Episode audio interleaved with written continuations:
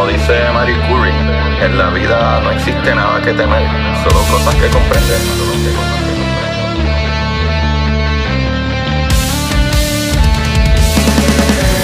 Recuerden correr y buscar la manera de aprender que más le divierta.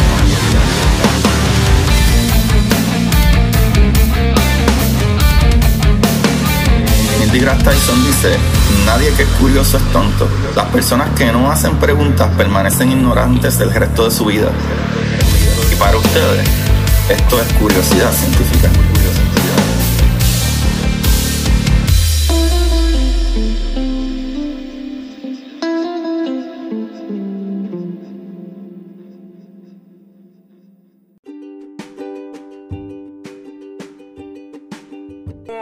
Buenas corillo de curiosidad científica, comenzando rapidito por aquí, le habla su host Agustín Valenzuela, muy feliz y contento de estar aquí con ustedes y súper emocionado, estoy súper emocionado porque porque estamos haciendo historia, Corillo, con el Osiris Rex. Esa misión está súper brutal y voy a buscar muchos más datos porque ya leí un montón de datos y el lunes, el capítulo del lunes que viene, les va a volar la cabeza. ¿Sabes? Nada más le voy a decir que hicimos historia. Los seres humanos hicimos historia y en alrededor de unos año y pico, dos años, se supone que tengamos de vuelta material corillo material que recobramos, ¿verdad? O, o, pudimos adquirir, o en otras palabras, utilizamos un blower para succionar material de un asteroide, asteroide Venus, corillo. Y eso está brutal, eso está brutal. Sería el próximo cuerpo, ¿verdad? Celestial.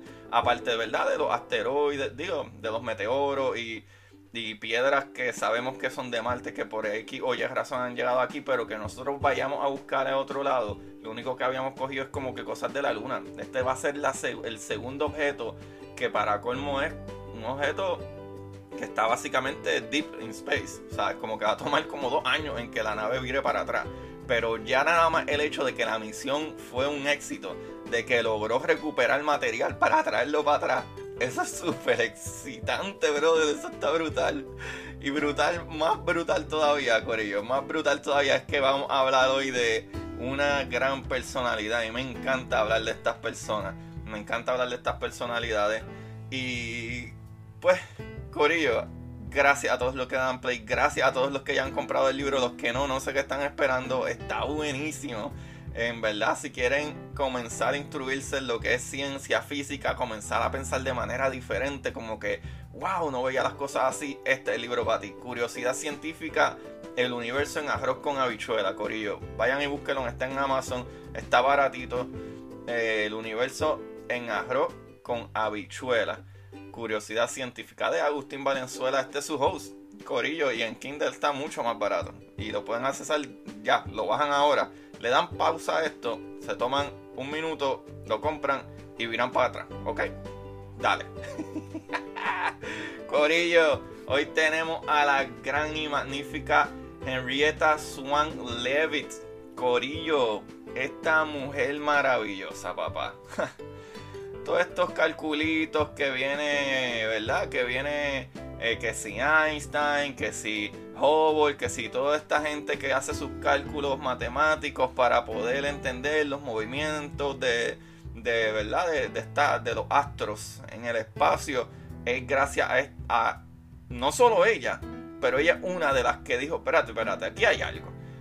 O sea, aquí hay algo que, que como que no cuadra. Y lamentablemente, por la burocracia que había en aquel momento, en los 1800, ¿verdad? En el siglo XIX, principio del siglo XX, no se le daba, no se le daba el honor a las mujeres que descubrían cosas maravillosas, que es lo que yo sigo reclamando. Necesitamos más de ustedes, chicas, por favor.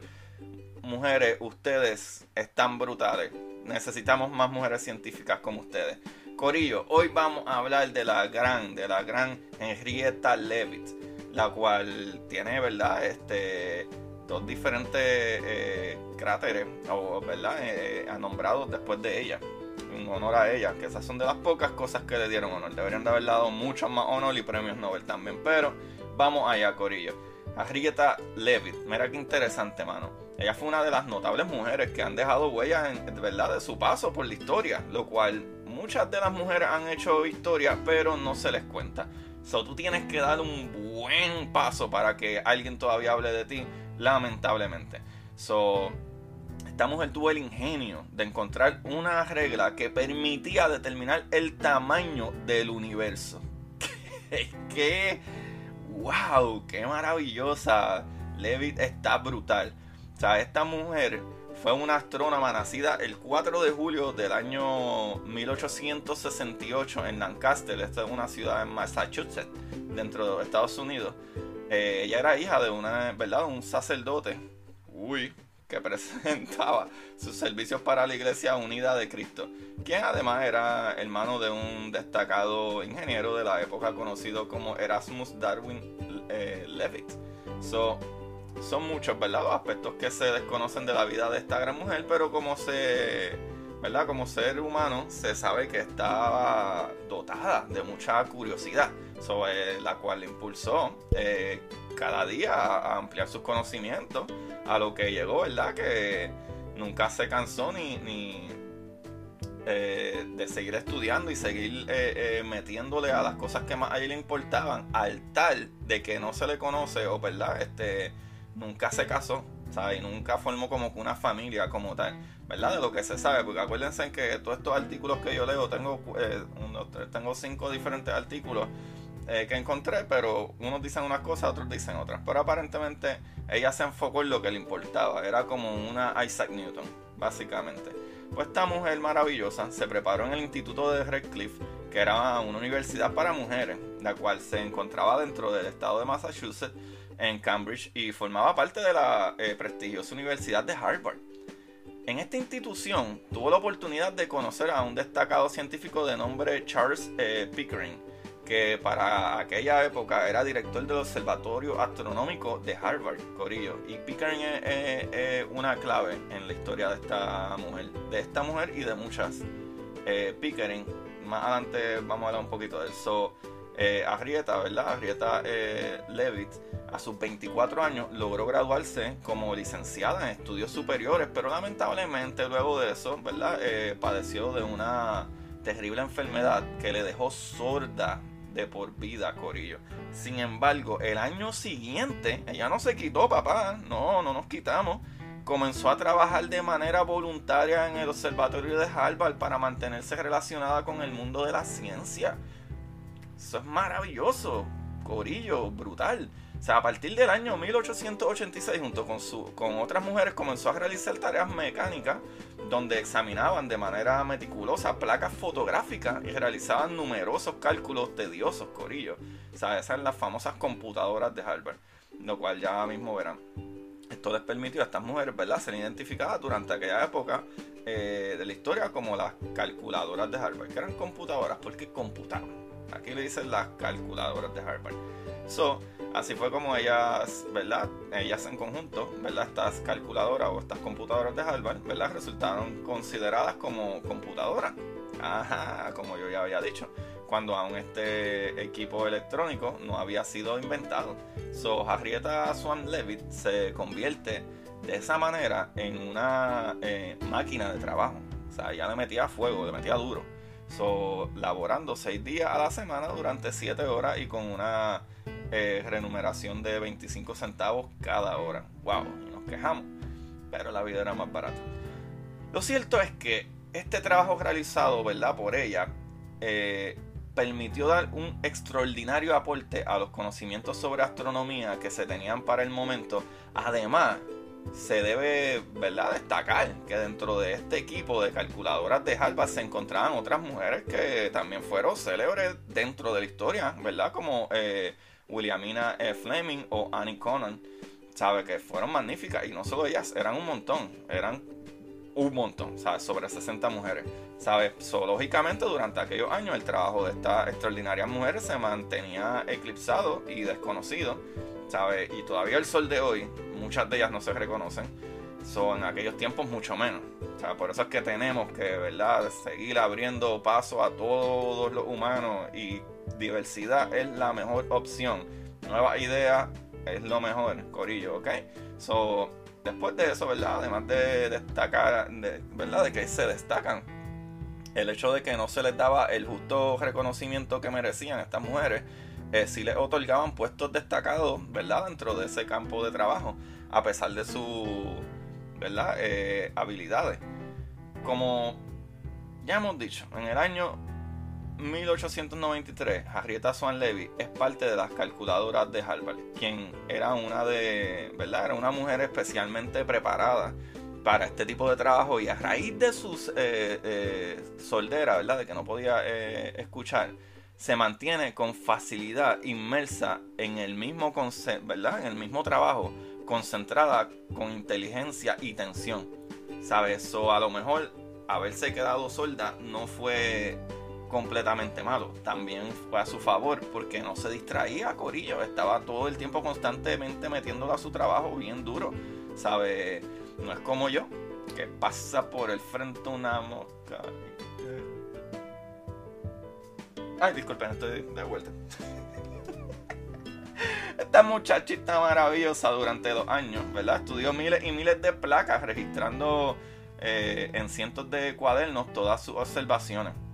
Y Corillo, cuando hablo de placas, eran como las fotografías de estas constelaciones y el espacio. Y era los que estudiaban, es lo que hoy en día hacen todavía los astrónomos, eh, haciendo observaciones de cuarenta y pico de minutos y tomando fotos y viendo ciertos puntos del espacio, que mientras más tiempo, eh, ¿verdad? Ese telescopio está mirando hacia un punto, más luz le llega y, ¿verdad? Eh, usualmente se captura más y eso se va, ¿verdad? Estudiando y se lee pues más o menos eso. So, cabe destacar que dichas imágenes proveían, eh, ¿verdad?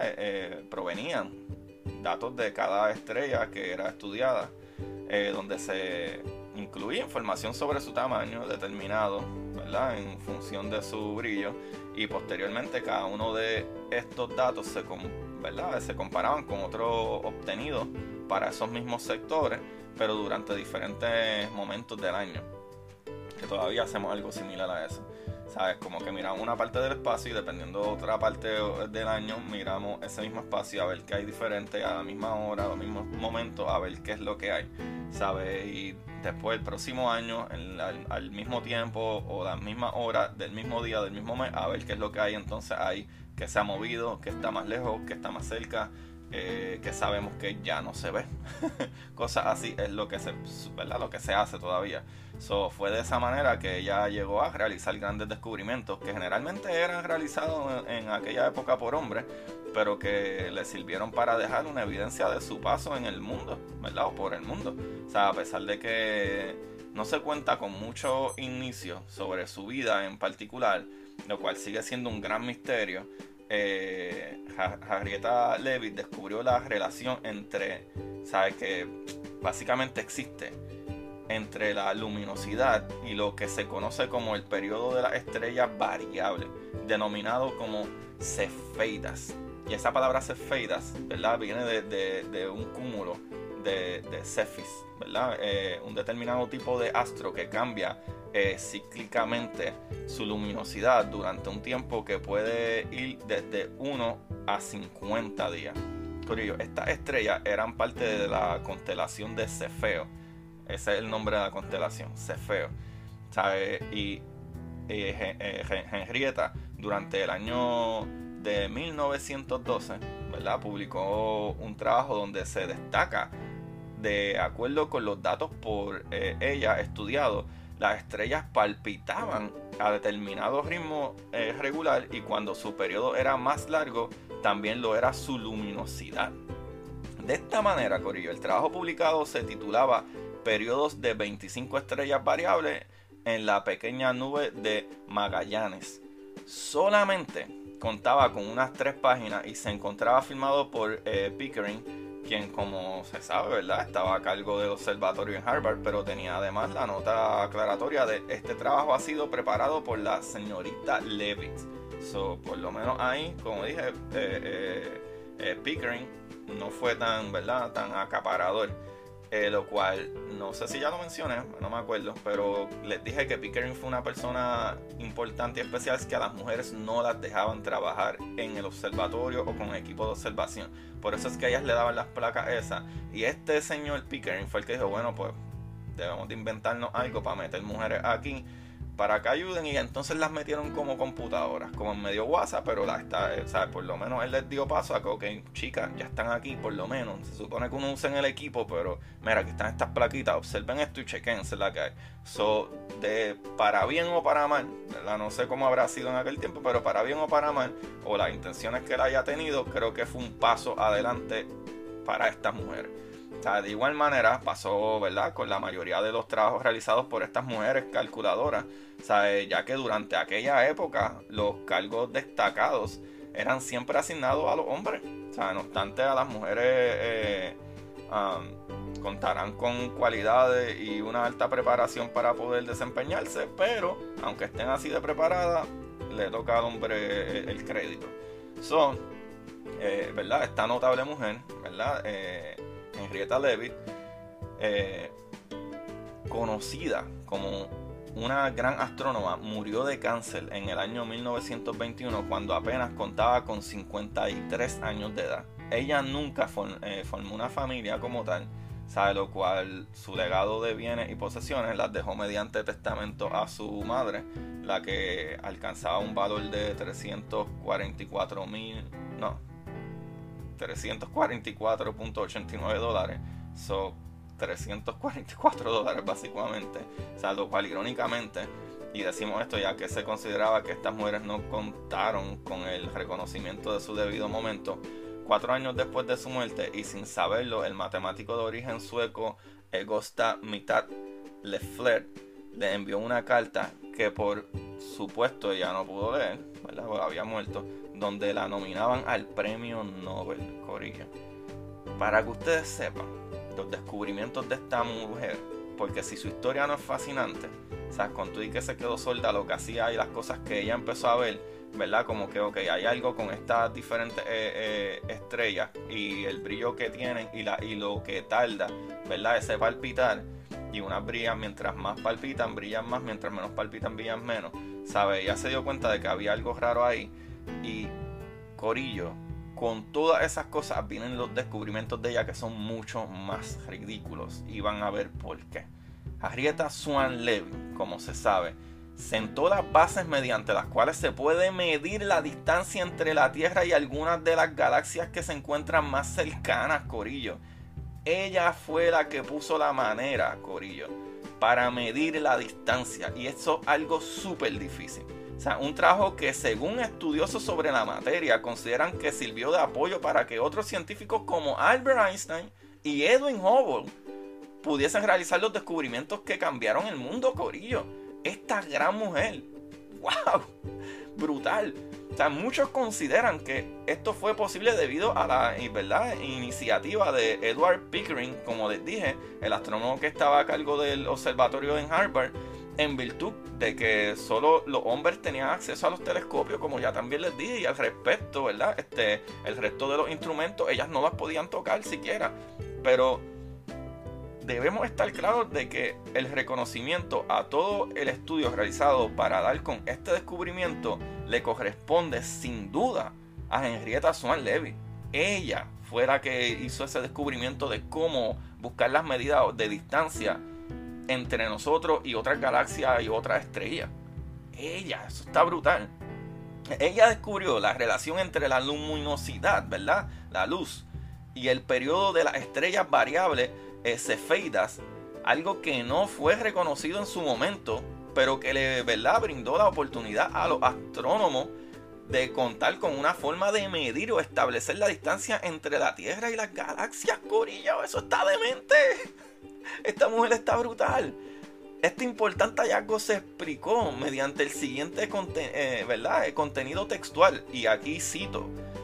Es posible trazar una línea recta entre cada una de las dos series de puntos correspondientes a máximo y mínimo, lo que demuestra que existe una relación simple entre el brillo de la variable y sus periodos. ¿Sabe? Cuánto brillan estas variables y cuánto tiempo ¿verdad? toma ese brillo o, periodos toman en ese brillo. ¿Sabe? Eso está brutal. Las estrellas variables eh, cefeidas son aquellas que manifiestan cambios de brillo durante un determinado periodo de tiempo. O sea, dicho brillo muestra una amplitud estable y muy regular, ¿sabes? como si fueran cuasares. Eh, con lo cual sirve, ¿verdad? Como un importante indicador para establecer escalas de distancias, corillo. Luego de la muerte de Henrietta, eh, ¿verdad? Vino Edwin Hubble durante eh, el año 1921, empleó esta relación de luminosidad de la cefeida más otros cambios espectrales en el observatorio Lowell para determinar que el universo se está expandiendo constantemente, Corillo. Qué brutal, gracias a esta maravillosa mujer. ¿Y qué más? Papá, los reconocimientos.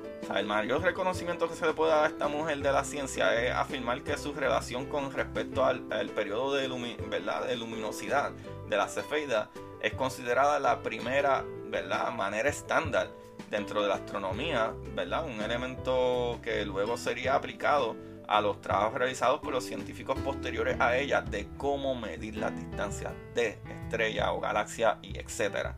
Eso hay que reconocerlo.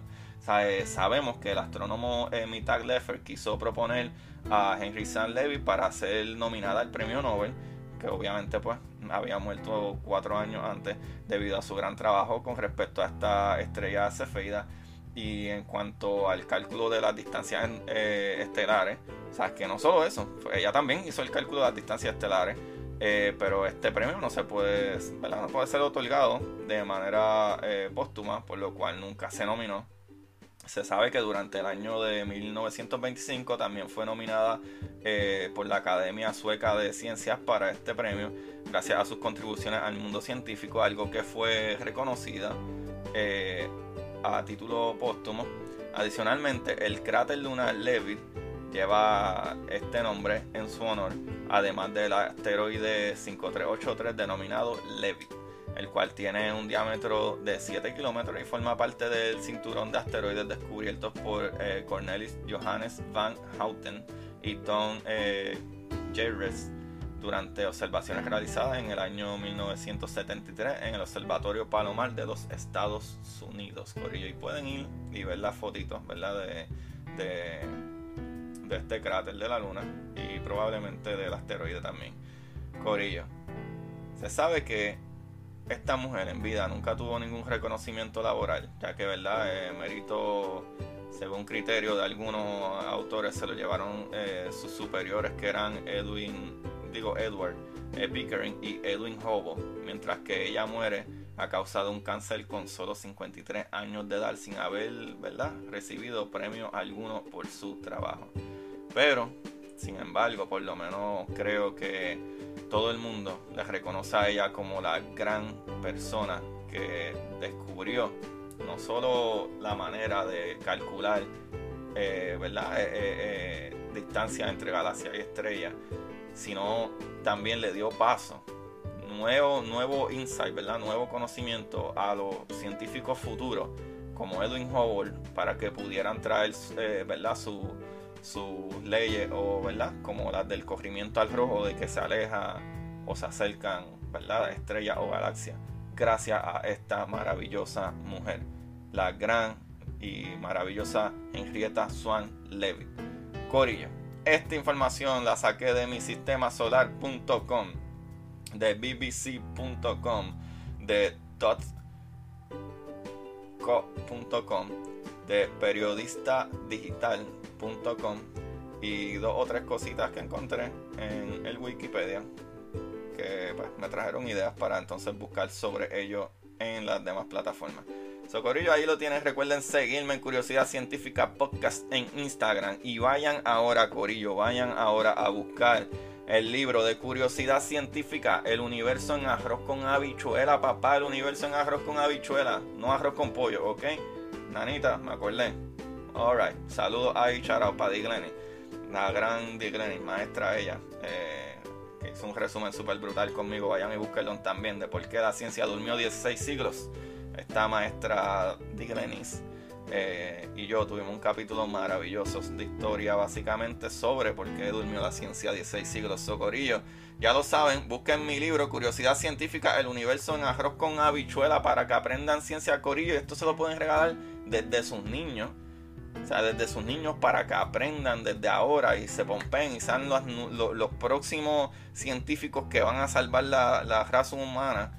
O sea, no el planeta, porque el planeta no va para ningún lado, nosotros sí. ¿Sabe? Hasta ustedes para que en día a día digan contra. Esta decisión es mejor que aquella. De verdad que les va a encantar, se van a enamorar y es súper sencillo de leer. Corillo, se les quiere un montón. Gracias por escucharme, gracias por darle play. Gracias a todos los que le dieron play por primera vez. Para los que le dan play por primera vez, los capítulos de los jueves son más biografías. Pero igual hablo un poco, cuando hablo de esas biografías, hablo de los descubrimientos que hicieron esa gente y hablo un poquito de física y ciencia. Eso está eso mezcladito. Y los lunes son los temas en particular que esperen lo que viene, papá. Porque vamos a hablar del Osiris Rex. Ese capítulo va a estar volando cabeza, ¿ok? Chequeamos por ahora y recuerden buscar la manera de aprender que más le divierta. Busca, buscarle, bro. El universo en arroz con habichuela. Curiosidad científica de su autor, Agustín Valenzuela. Chequeamos, papá. Bye, bye. Para ustedes, esto es curiosidad científica.